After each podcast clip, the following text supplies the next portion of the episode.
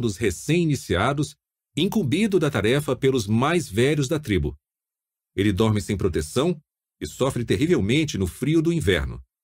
É proibido de beber água durante três meses. Muitas vezes, relva semi-digerida do estômago de um antílope é misturada à comida, dando-lhe um aspecto repugnante. Se ele é pego quebrando qualquer regra importante que governa a cerimônia, recebe punição severa. Por exemplo, num dos castigos, varetas são colocadas entre os dedos do transgressor e um homem forte aperta a mão do novato, praticamente esmagando seus dedos.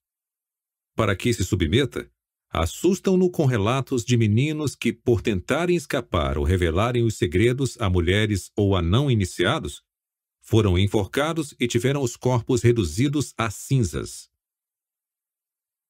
À primeira vista, esses ritos parecem extraordinários e bizarros, mas ao mesmo tempo são bastante semelhantes, em princípio e mesmo nos detalhes, às cerimônias de iniciação comuns nas fraternidades acadêmicas americanas. Durante a tradicional Semana Infernal, promovida todo ano nos campi das universidades, os candidatos às fraternidades precisam enfrentar uma série de atividades impostas pelos veteranos para testar os limites de esforço físico, tensão psicológica e constrangimento social.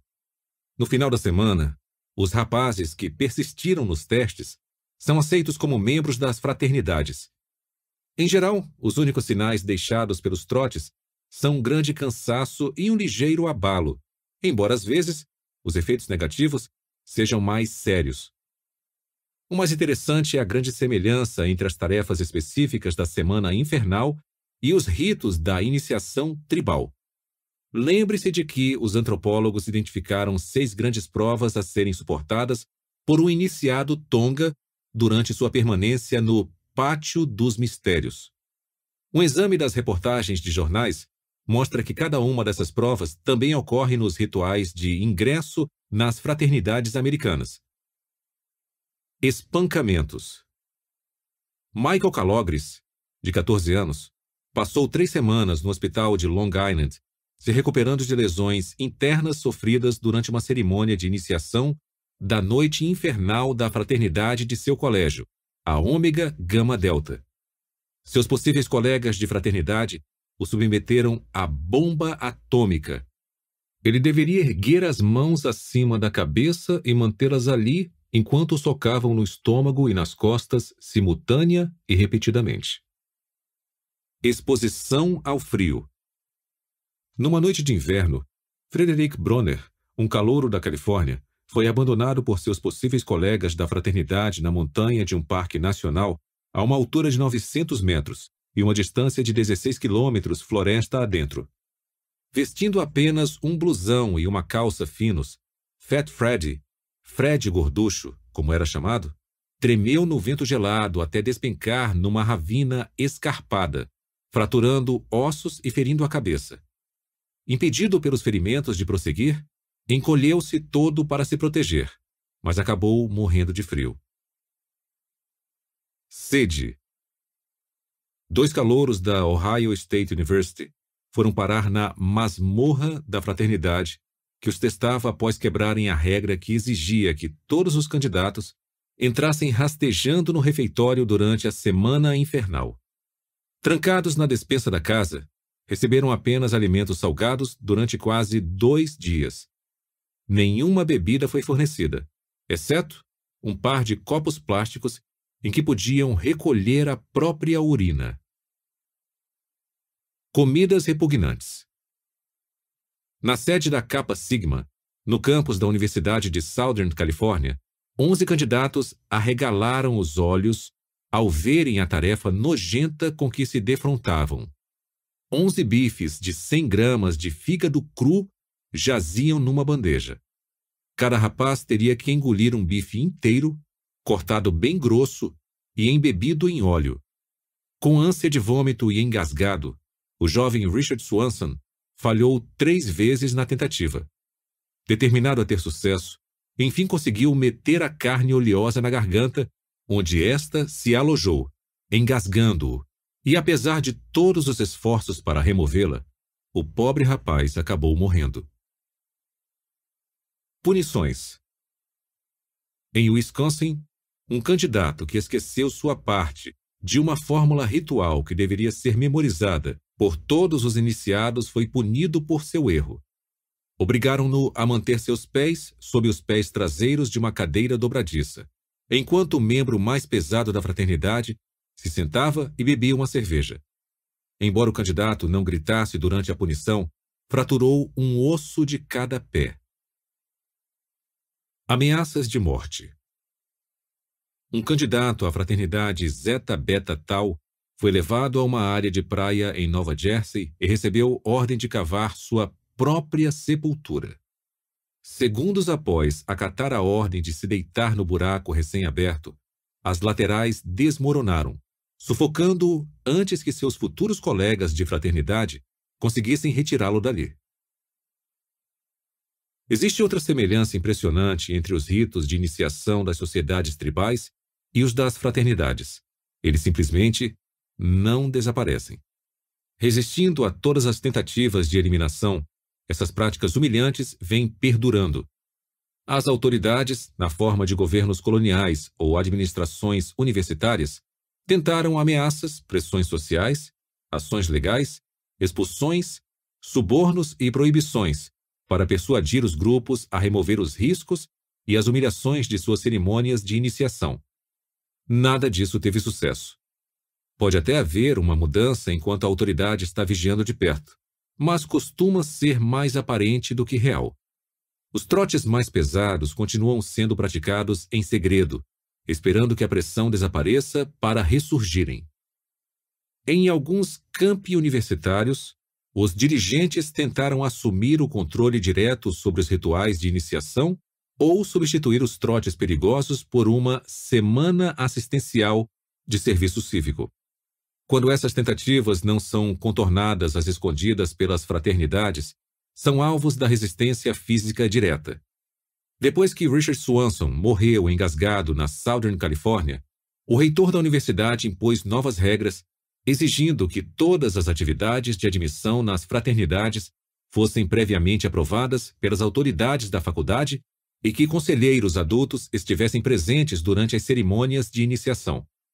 De acordo com uma revista nacional, as novas regras desencadearam um tumulto tão violento que a polícia e o corpo de bombeiros temeram entrar no campus. Resignando-se com o inevitável, representantes de outras faculdades desistiram da possibilidade de abolir as degradações da Semana Infernal. Se os ritos de iniciação humilhantes são uma atividade humana universal e todos os sinais apontam para essa conclusão, dificilmente serão banidos. Se sua prática aberta for proibida, irão se tornar clandestinos. Não dá para proibir o sexo, não dá para proibir o álcool e, provavelmente, não dá para proibir os ritos de iniciação. O que torna as práticas humilhantes de iniciação tão valiosas para essas sociedades? O que faz com que os grupos tentem burlar sabotar ou contestar qualquer esforço para banir os aspectos degradantes e perigosos de suas cerimônias de iniciação. Algumas pessoas argumentam que os próprios grupos são compostos de degenerados psicológicos ou sociais cujas necessidades deturpadas exigem que colegas sejam prejudicados e humilhados. Os dados, porém, não respaldam esse ponto de vista. Estudos de traços de personalidade de membros de fraternidades, por exemplo, mostram que eles são até um pouco mais bem ajustados psicologicamente do que outros colegas. De forma semelhante, as fraternidades são conhecidas pela disposição em se envolver em projetos comunitários benéficos para a sociedade.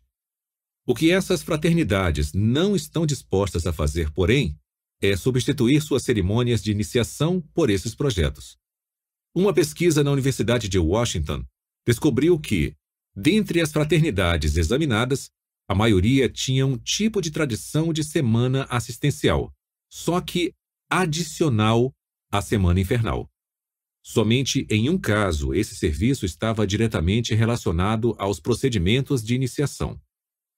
O quadro que emerge dos perpetradores das práticas de iniciação é de indivíduos normais que tendem a ser psicologicamente estáveis e socialmente responsáveis, mas que se tornam implacáveis como grupo numa única ocasião, logo antes da admissão de novos membros à sociedade. Os indícios, então, apontam para a cerimônia como a real culpada. Deve haver algo em seus rigores que seja vital ao grupo, alguma função em sua crueldade que a sociedade lutará por preservar. O que seria? Acredito que a resposta tenha surgido em 1959, nos resultados de um estudo pouco conhecido fora do campo da psicologia social. Uma dupla de jovens pesquisadores, Elliot Harrison e Judson Mills, decidiu testar sua observação de que pessoas que passam por muitos contratempos ou sofrimentos para alcançarem algo tendem a valorizá-lo mais do que aquelas que obtêm a mesma coisa com o um mínimo de esforço. A verdadeira inspiração foi sua escolha da cerimônia de iniciação como o melhor evento para examinar essa possibilidade. Eles descobriram que alunas universitárias que tiveram que suportar uma cerimônia de iniciação constrangedora para ingressarem no grupo de discussão de sexo se convenceram de que seu novo grupo e suas discussões eram extremamente valiosos, embora Aronson e Mills tivessem ensaiado os demais membros a serem os mais inúteis e desinteressantes possível. Outras colegas que passaram por uma cerimônia de iniciação mais leve ou não passaram por iniciação alguma mostraram bem menos confiança no grupo novo e inútil. Pesquisas adicionais revelaram os mesmos resultados quando os alunos tiveram que suportar dor em vez de constrangimento para ingressar no grupo. Quanto mais choques elétricos uma mulher recebia como parte da cerimônia de iniciação, mais convencida se mostrava depois de que seu novo grupo e suas atividades eram interessantes, inteligentes e desejáveis. Com isso, os constrangimentos, os esforços e até os espancamentos dos rituais de iniciação começam a fazer sentido. Um membro da tribo Tonga observando com lágrimas nos olhos seu filho de 10 anos tremer a noite inteira no chão frio do Pátio dos Mistérios, e o veterano universitário rindo nervoso a humilhar o candidato à fraternidade na Semana Infernal. Estes não são atos de sadismo. São atos de sobrevivência do grupo. Funcionam, por estranho que pareça, para estimular os futuros membros da sociedade a achar o grupo mais atraente e válido. Enquanto as pessoas gostarem daquilo que lutam por conseguir, esses grupos continuarão promovendo ritos de iniciação desagradáveis. A fidelidade e a dedicação dos novos membros aumentarão muito as chances de coesão e sobrevivência do grupo. De fato, um estudo de 54 culturas tribais descobriu que aquelas com as cerimônias de iniciação mais dramáticas e rigorosas exibiam a maior solidariedade grupal. Dada a demonstração de Harrison e Mills de que a severidade de uma cerimônia de iniciação aumenta substancialmente o comprometimento do novo membro com o grupo, não surpreende que os grupos venham a se opor a todas as tentativas de eliminar esse vínculo crucial para sua força futura. Grupos e organizações militares não estão isentos desses mesmos processos. As agonias das iniciações dos campos de treinamento são famosas e eficazes. O romancista William Styron atestou sua eficiência ao narrar o sofrimento de seu próprio treinamento pesadelo, tipo campo de concentração, com os fuzileiros navais dos Estados Unidos. Não há nenhum ex-fuzileiro que eu conheça que não veja o treinamento como uma prova da qual emergiu de certa forma mais resistente, mais valente e pronto para tudo. Embora os rigores do treinamento básico sejam aprovados pelas altas patentes, existe uma política de tolerância zero para incidentes anormalmente rígidos, como aqueles contidos em dois vídeos revelados pela TV em 1997. Os vídeos mostravam a prática de alfinetar para sangrar, em que fuzileiros paraquedistas que completaram 10 saltos de treinamento recebem seus distintivos. Os distintivos, com duas pontas afiadas na parte de trás, são colocados na camisa do iniciado e depois esmurrados, batidos e socados enquanto ele se contorce e grita de dor. Apesar das declarações de indignação e repugnância dos líderes militares, somente um dos 30 fuzileiros flagrados infringindo o tormento teve sua dispensa recomendada. Alguns poucos foram encaminhados para orientação psicológica, ao passo que a participação da maioria, 20, foi simplesmente ignorada. Mais uma vez, parece que, para grupos preocupados em fomentar uma sensação duradoura de solidariedade e superioridade, as atividades de iniciação penosas não serão eliminadas com facilidade. A escolha interior. A análise de atividades tão diferentes, como as práticas de doutrinação dos comunistas chineses e os rituais de iniciação das fraternidades universitárias, proporciona algumas informações valiosas sobre compromisso. Parece que os mais eficientes em mudar a autoimagem e o comportamento futuro das pessoas são aqueles ativos, públicos e trabalhosos. Porém, existe outra propriedade do compromisso eficaz que é mais importante que as outras três combinadas. Para entendermos qual é, precisamos primeiro resolver dois enigmas nas ações dos interrogadores comunistas e dos membros das fraternidades universitárias. O primeiro enigma está na recusa das fraternidades em permitir que atividades de serviço público façam parte das cerimônias de iniciação. Recordemos a pesquisa de Walker, que informou que projetos comunitários embora frequentes, quase sempre eram separados do programa de iniciação dos membros. Por quê? Se o que as fraternidades buscam em seus ritos de admissão é um compromisso trabalhoso, elas poderiam estruturar atividades cívicas suficientemente desagradáveis e penosas para seus candidatos. Fazer reparos em asilos, trabalhar nos pátios de centros de saúde mental e limpar urinóis de hospitais, por exemplo, constituem atividades repulsivas o bastante.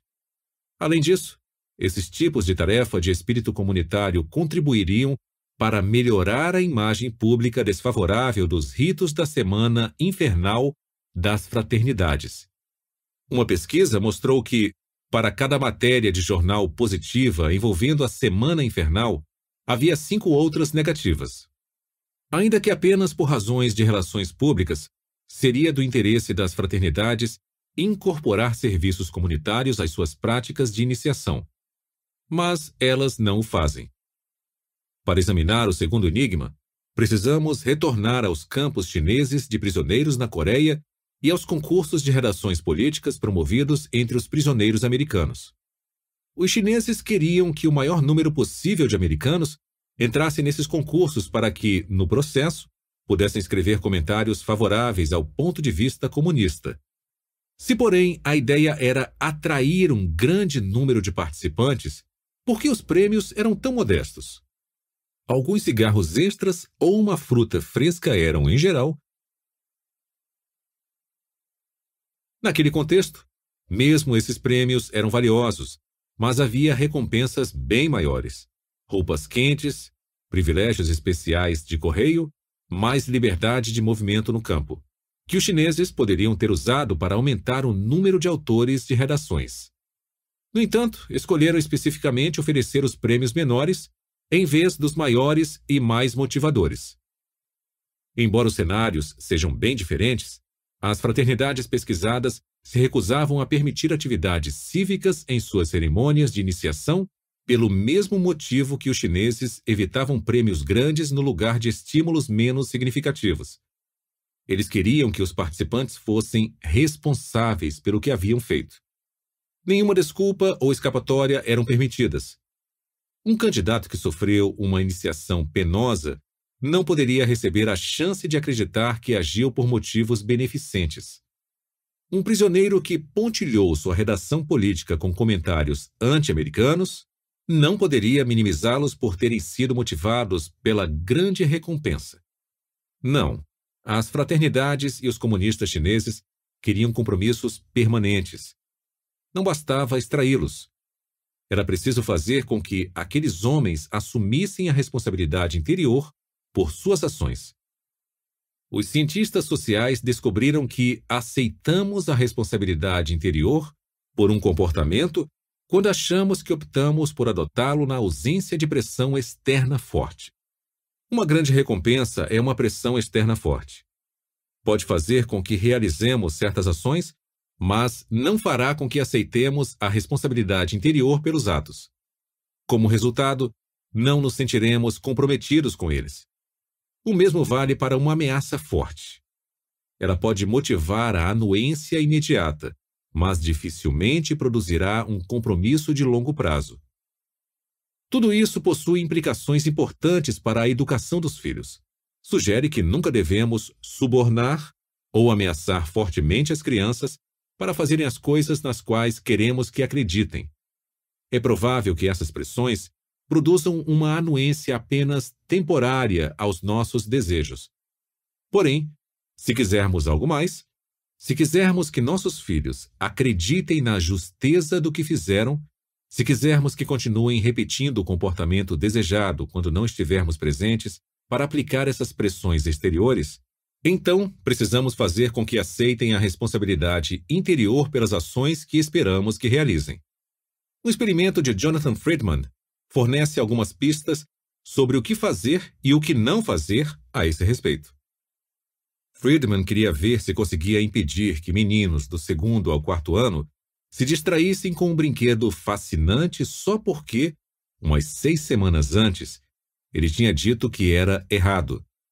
Quem costuma lidar com meninos de 7 a 9 anos entende a dificuldade da tarefa, mas Friedman contava com um plano. Se conseguisse primeiro fazer com que os meninos se convencessem de que era errado brincar com um brinquedo proibido, talvez aquela crença os impedisse de fazê-lo dali em diante. A dificuldade estava em convencer os meninos de que era errado se divertir com o brinquedo, um robô caríssimo com controle remoto. Friedman sabia que seria bastante fácil fazer com que um menino obedecesse temporariamente. Era só ameaçá-lo com graves consequências caso fosse flagrado brincando com o robô. Contanto que estivesse por perto para impor o castigo severo, Friedman achou que poucos meninos se arriscariam a desobedecê-lo. Estava certo. Após mostrar a um deles uma série de cinco brinquedos e alertar que é errado brincar com o robô, se você fizer isso, ficarei muito zangado e terei que tomar uma providência. Friedman deixava o aposento por alguns minutos. Durante aquele intervalo, os meninos eram observados por um espelho com um lado transparente, Friedman testou esse procedimento de ameaça com 22 meninos, e 21 deles não tocaram no robô durante sua ausência. Uma ameaça forte assim funcionou enquanto os meninos achavam que poderiam ser flagrados e punidos. Mas Friedman estava interessado mesmo em saber se a ameaça afetaria o comportamento dos meninos mais tarde, quando ele não estivesse mais por perto. Para descobrir o que aconteceria, enviou uma jovem de volta à escola cerca de seis semanas depois. Ela levou cada menino para fora da sala de aula a fim de participarem de um experimento. Sem mencionar qualquer ligação com Friedman, conduziu-os de volta à sala contendo os cinco brinquedos e entregou-lhes um teste de desenho. Enquanto dava nota ao teste, informou aos meninos que poderiam pegar qualquer brinquedo da sala. Claro que quase todos os meninos brincaram com algum brinquedo. O resultado interessante foi que, dos meninos que escolheram algum brinquedo, 77% optaram por brincar com o robô, que havia sido proibido antes. A ameaça severa de Friedman, tão eficaz seis semanas antes, foi quase totalmente inócua quando ele não estava mais lá para reforçá-la com a punição. Friedman, porém, ainda não havia terminado. Ele mudou um pouco seu procedimento com uma segunda amostra de meninos. Também aqueles meninos mostrou inicialmente o conjunto de cinco brinquedos e alertou que não brincassem com o robô durante sua breve ausência da sala porque é errado brincar com ele. Dessa vez, Friedman não fez nenhuma ameaça forte para que os meninos obedecessem. Apenas deixou a sala e observou pelo espelho transparente se sua instrução de não brincar com o brinquedo foi suficiente. Ela foi. Como ocorreu com outro grupo, somente um dos 22 meninos tocou no robô durante o breve intervalo em que Friedman se ausentou. A diferença real entre as duas amostras de meninos surgiu seis semanas depois, quando tiveram uma chance de brincar com os brinquedos sem que Friedman estivesse por perto. Um fato surpreendente aconteceu com os meninos que não haviam sido fortemente ameaçados. Quando tiveram a liberdade de brincar com qualquer brinquedo desejado, a maioria evitou o robô, embora fosse de longe o mais atraente dos cinco brinquedos disponíveis. Os outros eram um submarino de plástico barato, uma luva de beisebol infantil, sem a bola, um rifle e um trator. Quando aqueles meninos brincaram com algum dos cinco brinquedos, somente 33% escolheram o robô. Algo expressivo havia acontecido com ambos os grupos. Para o primeiro, foi a ameaça severa com que Friedman reforçou sua afirmação de que brincar com o robô era errado. Ela havia sido bem eficaz enquanto Friedman pudesse flagrá-los violando sua regra. Mais tarde, porém, quando já não estava mais presente para observar o comportamento dos meninos, sua ameaça foi impotente e sua regra foi, portanto, ignorada. Parece claro que a ameaça não ensinara aos meninos que mexer no robô era errado, mas apenas que não convinha fazê-lo enquanto existisse a possibilidade de punição. Para os outros meninos, o evento expressivo veio de dentro, não de fora. Friedman também os havia instruído que brincar com o robô era errado, mas não acrescentara nenhuma ameaça de punição a quem o desobedecesse. Houve dois resultados importantes. Primeiro, a instrução de Friedman sozinha foi suficiente para impedir que os meninos operassem o robô enquanto se ausentou da sala. Segundo, os meninos assumiram a responsabilidade pessoal por sua escolha de não mexerem no robô durante aquele período. Concluíram que não haviam brincado com ele porque eles não quiseram. Afinal, não existiam punições severas associadas ao brinquedo para explicar sua conduta. Assim, Semanas depois, quando Friedman já não estava por lá, continuaram ignorando o robô porque tinham sido internamente levados a acreditar que não queriam brincar com ele. Toda pessoa que esteja educando uma criança pode extrair uma lição do estudo de Friedman. Vamos supor que um casal queira inculcar em sua filha que mentir é errado. Uma ameaça forte e clara. É errado mentir, querida. Por isso, se eu pegar você mentindo, cortarei sua língua.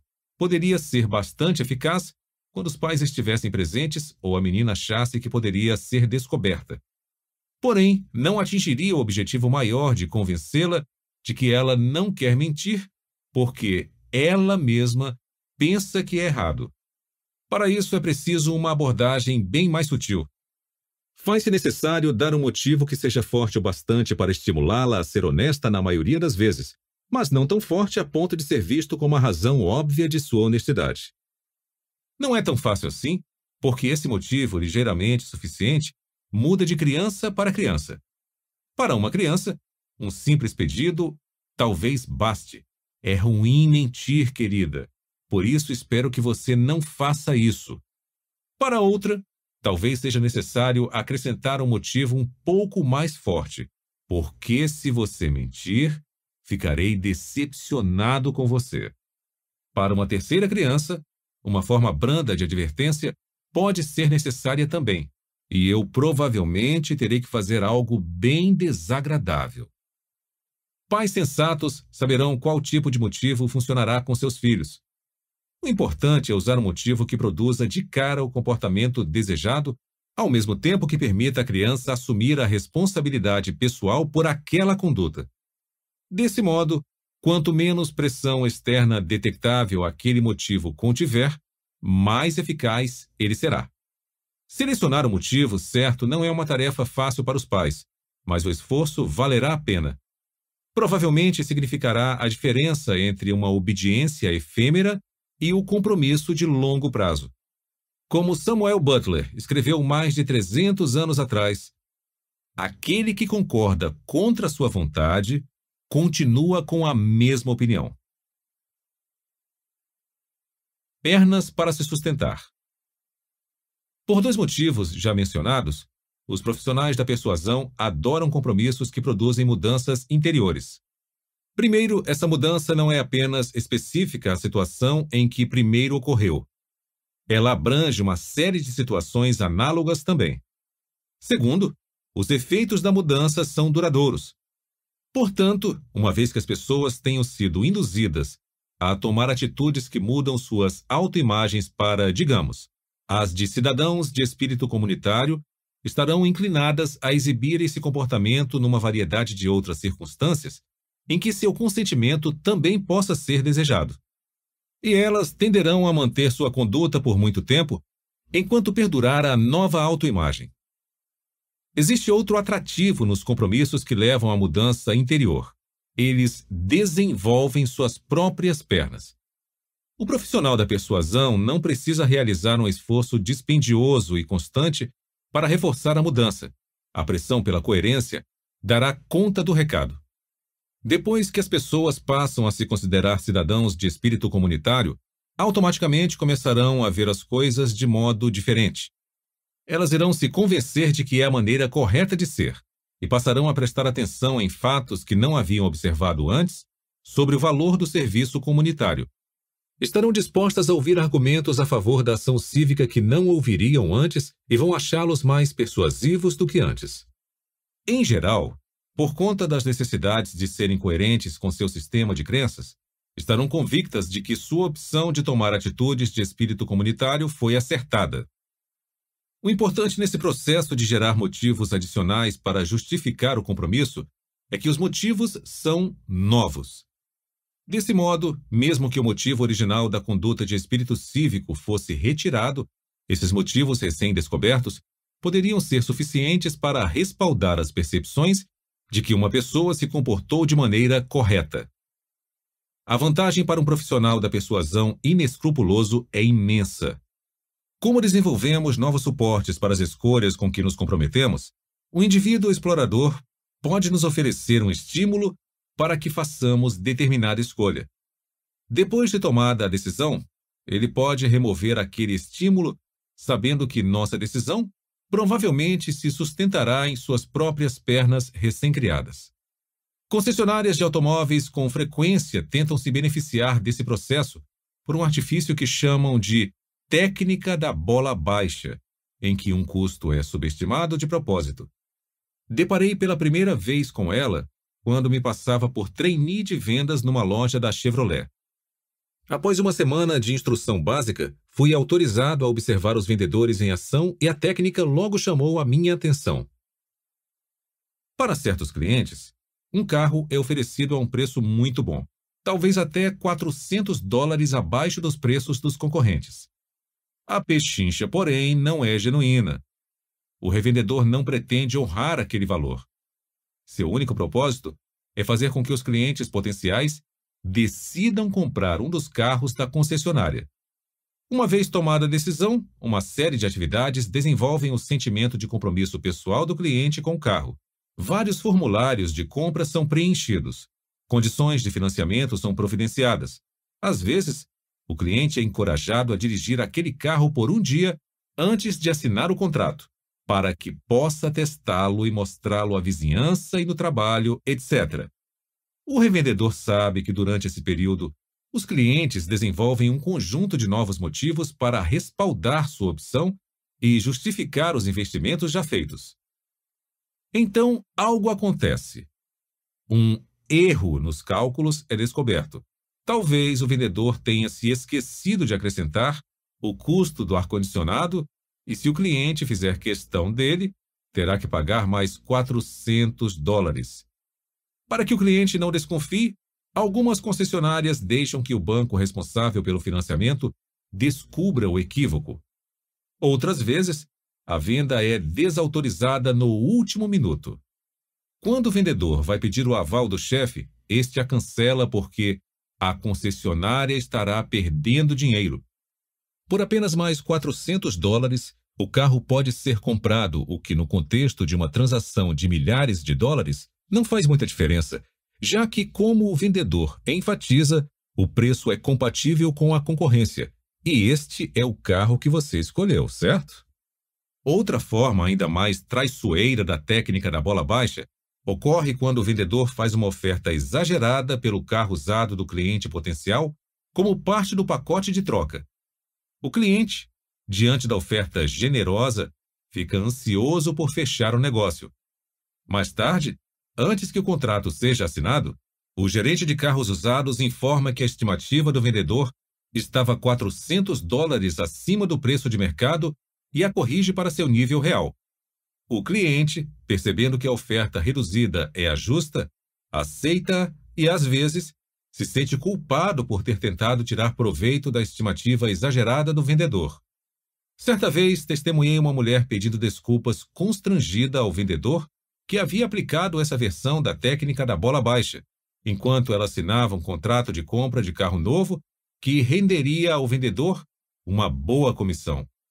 Ele parecia magoado, mas deu um sorriso indulgente. Em qualquer variedade dessa técnica, a sequência é a mesma. Uma vantagem oferecida induz a uma decisão de compra favorável. Então, algum tempo após a tomada de decisão, mas antes que o negócio seja fechado, a vantagem de compra original é habilmente removida.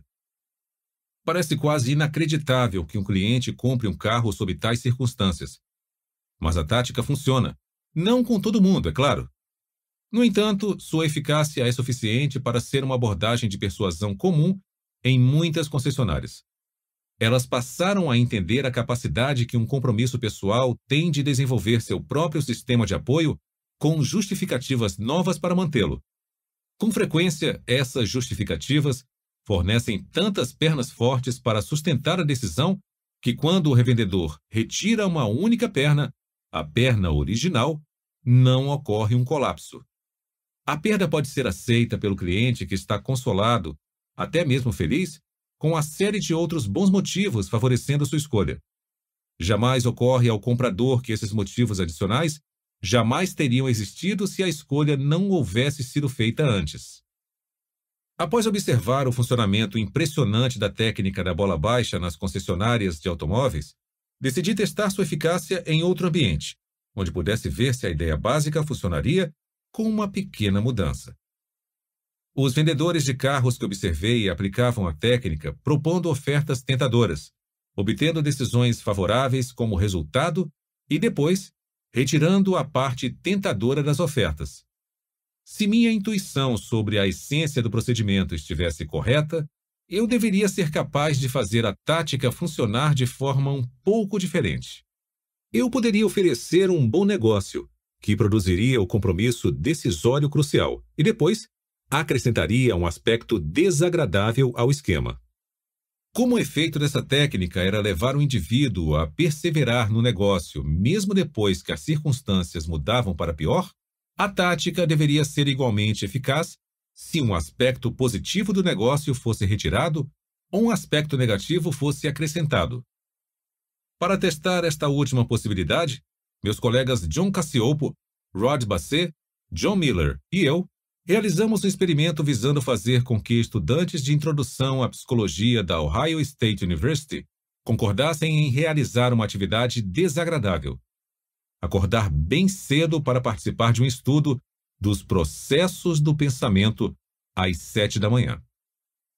Ao convocarmos uma amostra de estudantes, de cara informamos a eles a hora inicial.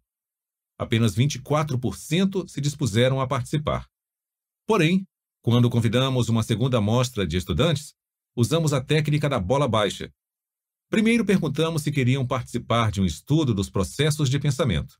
Só depois que responderam, 56% deles positivamente, mencionamos a hora inicial e demos a chance de mudarem de ideia. Nenhum deles mudou. Além disso, fiéis ao compromisso de participar, 95% dos estudantes do grupo chegaram ao local indicado às sete da manhã, conforme prometeram. Sei que isso aconteceu porque recrutei dois auxiliares de pesquisa para estarem no local naquela hora conduzindo os experimentos de processos de pensamento e anotando os nomes dos estudantes que compareceram.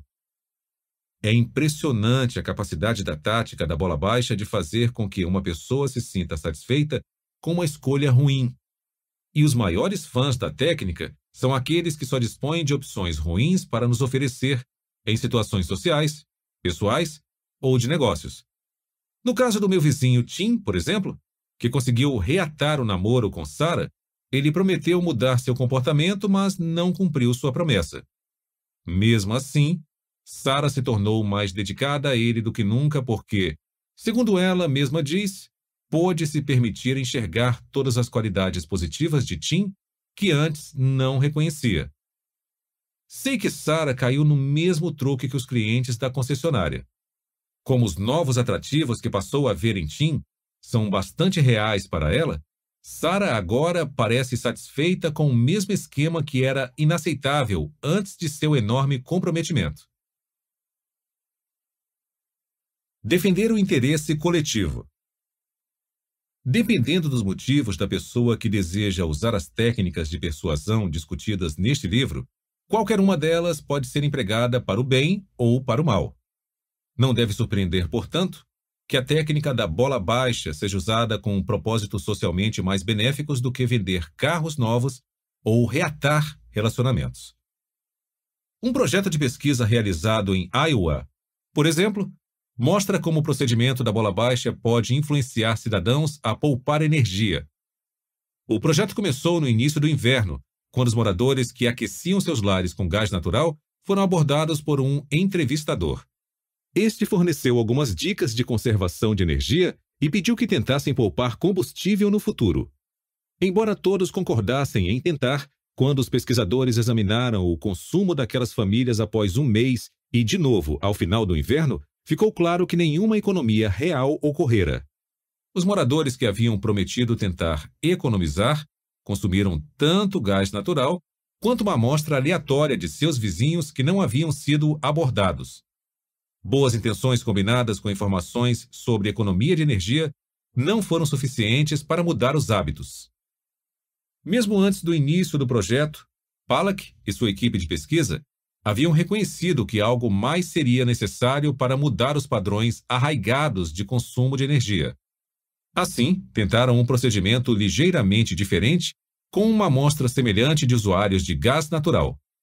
Aquelas pessoas também foram abordadas por um entrevistador que forneceu dicas de economia de energia e pediu que evitassem desperdícios. Para essas famílias, porém, o entrevistador ofereceu algo mais. Os moradores que concordassem com o pedido teriam seus nomes divulgados em artigos num jornal, listados como cidadãos de espírito coletivo poupadores de energia. O efeito foi imediato. Um mês depois, quando as empresas de gás verificaram os medidores, os moradores daquela amostra haviam poupado em média 12 metros cúbicos de gás natural por residência. A possibilidade de ver seus nomes no jornal tinha motivado aquelas pessoas pelo período de um mês. Depois, o tapete foi puxado. Os pesquisadores retiraram a razão que inicialmente levou as pessoas a economizar gás. Cada família a qual haviam prometido publicidade recebeu uma carta informando que não seria mais possível divulgar seu nome. Ao final do inverno, a equipe de pesquisa examinou o efeito da carta sobre o consumo de gás natural daquelas famílias teriam retornado aos seus antigos hábitos perdulários quando a chance de aparecer no jornal foi removida? Nada disso.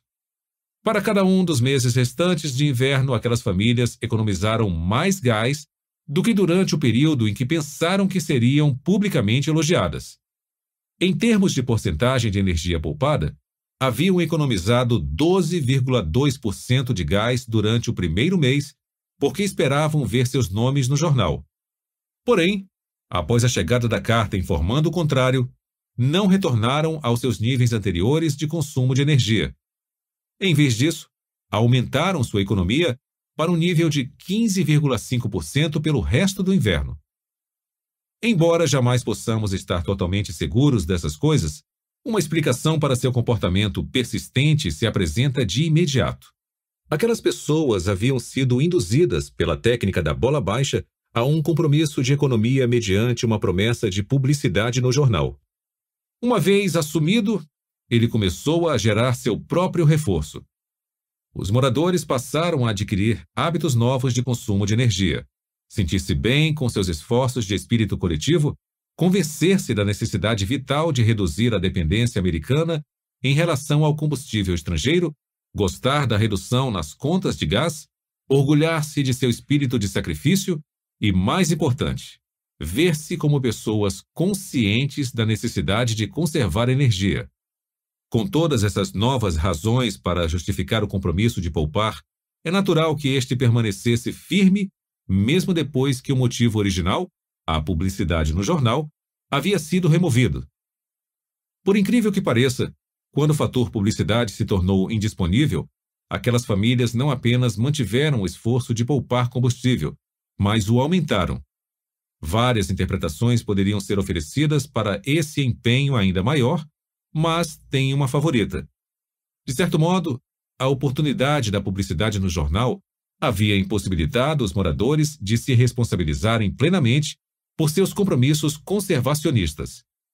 De todos os motivos apoiando a decisão de poupar energia, foi o único com origem externa, o único que impedia que os moradores pensassem que estavam poupando gás porque acreditavam naquilo.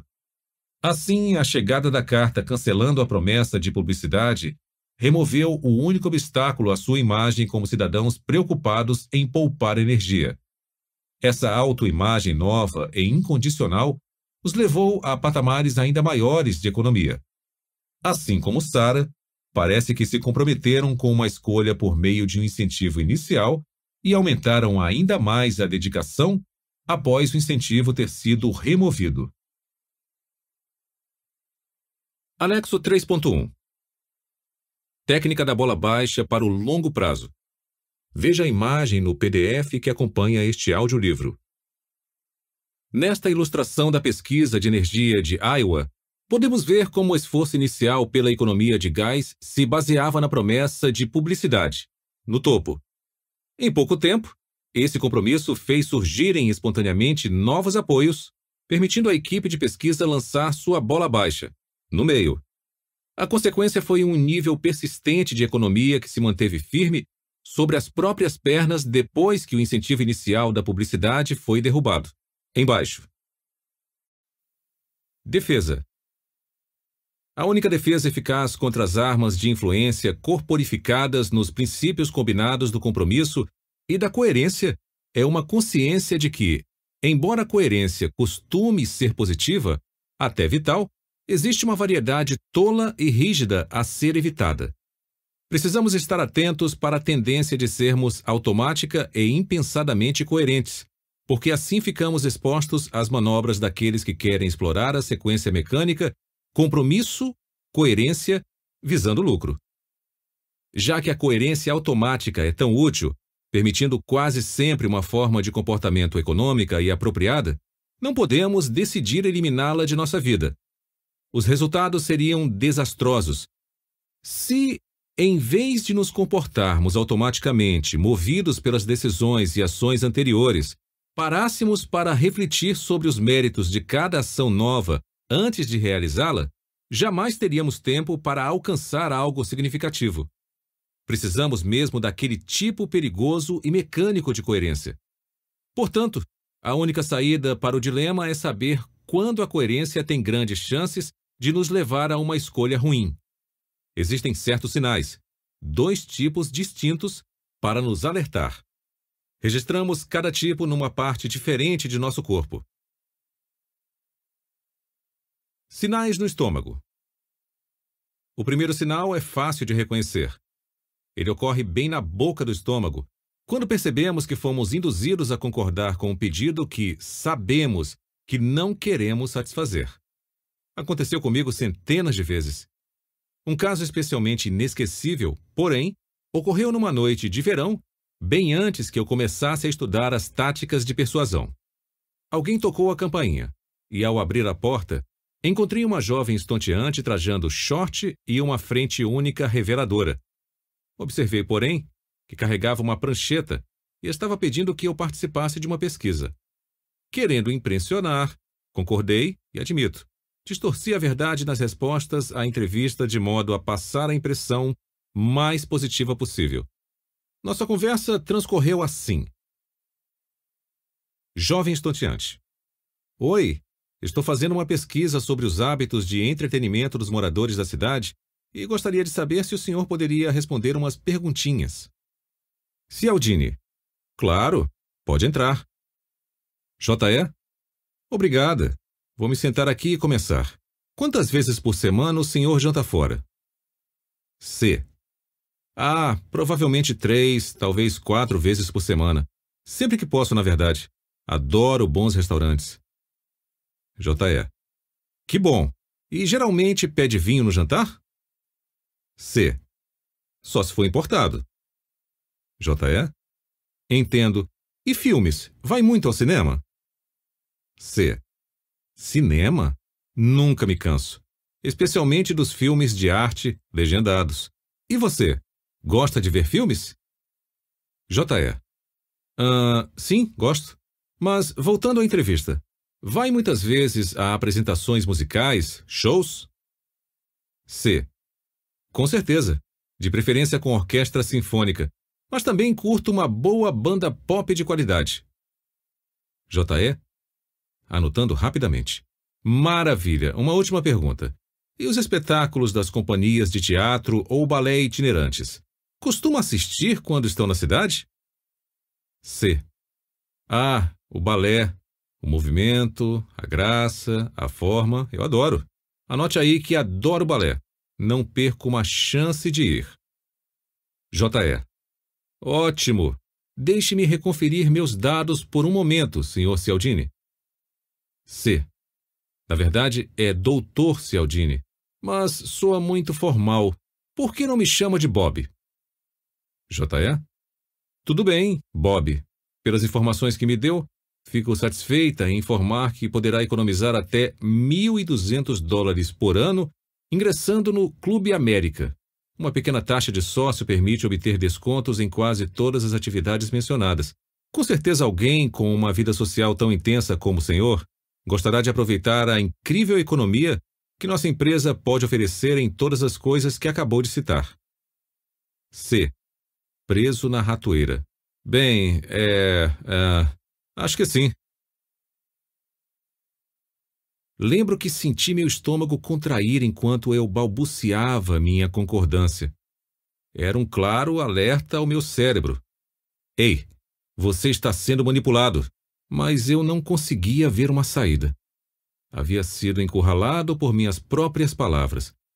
Recusar a oferta àquela altura significaria enfrentar duas alternativas desagradáveis. Se eu tentasse me safar afirmando que não era realmente o homem sofisticado que aleguei ser durante a entrevista, ficaria com imagem de mentiroso. Se tentasse me esquivar sem aquela alegação, pareceria um idiota por não querer economizar 1.200 dólares. Comprei o pacote de entretenimento, mesmo sabendo que eu havia sido enganado. A necessidade de ser coerente com o que eu já tinha dito me colocou numa cilada. Isso já não acontece mais. Hoje costumo dar ouvidos ao estômago e descobri um modo de lidar com as pessoas que tentam aplicar o princípio da coerência contra mim. Apenas digo exatamente o que estão fazendo. Essa tática se tornou o meu contra-ataque perfeito. Sempre que meu estômago diz que eu seria um idiota se concordasse com determinado pedido, apenas por querer ser coerente com o um compromisso anterior a que fui induzido, transmito essa mensagem ao solicitante. Não tento negar a importância da coerência. Em vez disso, aponto para o absurdo da coerência estúpida. Se em resposta o solicitante se encolhe com sentimento de culpa ou recua com perplexidade, fico satisfeito. Eu venci. Um explorador perdeu. Às vezes imagino como reagiria se aquela jovem estonteante de anos atrás tentasse me vender a adesão a um clube de entretenimento. Tenho tudo na ponta da língua. Toda a interação seria a mesma, exceto o final. J.E. Com certeza alguém com uma vida social tão intensa como o senhor gostará de aproveitar as incríveis economias que nossa empresa pode oferecer em todas as coisas que acabou de citar. C. Com muita segurança. Nada disso. Veja bem, reconheço o que aconteceu aqui. Sei que sua história de realizar uma pesquisa não passa de um pretexto para fazer com que as pessoas revelem com que frequência costumam sair e que, sob tais circunstâncias, existe uma tendência natural a exagerar. E me recuso a permitir ser aprisionado numa sequência mecânica de compromisso e coerência quando sei que está me levando na direção errada. Nada de clique zoom comigo. J.E. Hã? C. Vou explicar. Primeiro, seria burrice de minha parte gastar dinheiro com algo que não desejo. Segundo, sei de fontes fidedignas, meu estômago, que não quer o seu plano de entretenimento. Terceiro, se você ainda acredita que vou comprar, provavelmente também acredita no coelhinho da Páscoa. Com certeza alguém inteligente como você deve ser capaz de entender isso. J.E. Presa na ratoeira. Bem, é. Uh, acho que sim. Sinais do fundo do coração. O estômago não é um órgão especialmente perceptivo ou sutil. Somente quando é óbvio que estamos prestes a ser encurralados, ele costuma registrar e transmitir essa mensagem, em outras ocasiões, quando não está claro que estamos sendo manipulados, o estômago pode não captar os fatos. Diante dessas circunstâncias, precisamos achar uma pista em outro lugar. A situação de minha vizinha, Sara, proporciona um bom exemplo. Ela assumiu um compromisso importante com Tim ao cancelar seus planos anteriores de casamento. O compromisso desenvolveu seus próprios suportes, de modo que, embora seus motivos originais tenham desaparecido, ela continua em harmonia com sua escolha. Sara se convenceu, com motivos novos, de que fez a coisa certa e, portanto, permanece com Tim. Não é difícil ver por que o estômago de Sara não se contrai por isso. O estômago nos alerta quando estamos fazendo algo que achamos errado para nós. Sara não acha isso. Em sua cabeça, fez a escolha certa e está se comportando de forma coerente. No entanto, a não ser que eu esteja redondamente enganado, existe uma parte de Sara que reconhece sua escolha como um erro e seu atual modo de vida como uma forma de coerência insensata. Onde exatamente está localizada essa parte de Sara não sabemos ao certo, mas nossa linguagem dá um nome a ela: o fundo do coração. Ele é, por definição, o lugar onde não podemos nos enganar. É o lugar onde nenhuma de nossas justificativas, nenhuma de nossas racionalizações penetra. Sara dispõe da verdade lá, embora neste momento não consiga ouvir com clareza seu sinal através do ruído e da estática do novo aparato de apoio que construiu. Se Sara errou ao escolher Tim, quanto tempo irá transcorrer sem que o reconheça claramente, sem que tenha um ataque do fundo do coração? Ninguém sabe. Uma coisa é certa. Porém, conforme o tempo passa, as diferentes alternativas a Tim vão desaparecendo. Ela faria melhor caso decidisse logo se está cometendo um erro. Claro que falar é mais fácil que fazer. Ela precisa responder a uma pergunta bem complicada. Sabendo o que sei agora, se eu pudesse voltar no tempo, faria a mesma escolha? O problema está na primeira parte da questão. O que ela sabe agora precisamente sobre Tim? Quanto de sua opinião sobre ele resulta de uma tentativa desesperada de justificar o compromisso assumido? Sara alega que, desde sua decisão de aceitá-lo de volta, ele se importa mais com ela. Está se esforçando para não beber em excesso. Aprendeu a preparar uma omelete maravilhosa, etc. Tendo provado algumas de suas omeletes, tenho lá minhas dúvidas. O importante, porém, é verificar se ela acredita nessas coisas não apenas racionalmente, mas do fundo do coração. Talvez Sara possa usar um pequeno dispositivo para descobrir quanto de sua satisfação atual com Tim é real e quanto não passa de coerência insensata. Segundo indícios psicológicos, experimentamos nossos sentimentos em relação a alguma coisa uma fração de segundo antes de conseguirmos intelectualizá-la. Minha suspeita é de que a mensagem enviada pelo fundo do coração seja um sentimento puro e básico. Portanto, se nos instruirmos a prestar atenção, deveríamos registrar o sentimento um pouco antes que o aparato cognitivo entre em ação.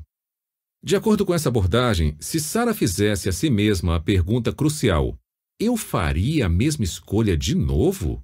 Deveria se concentrar e confiar no primeiro sentimento que experimentasse em resposta seria provavelmente o sinal do fundo de seu coração manifestando-se sem distorção antes que ela possa enganar a si mesma.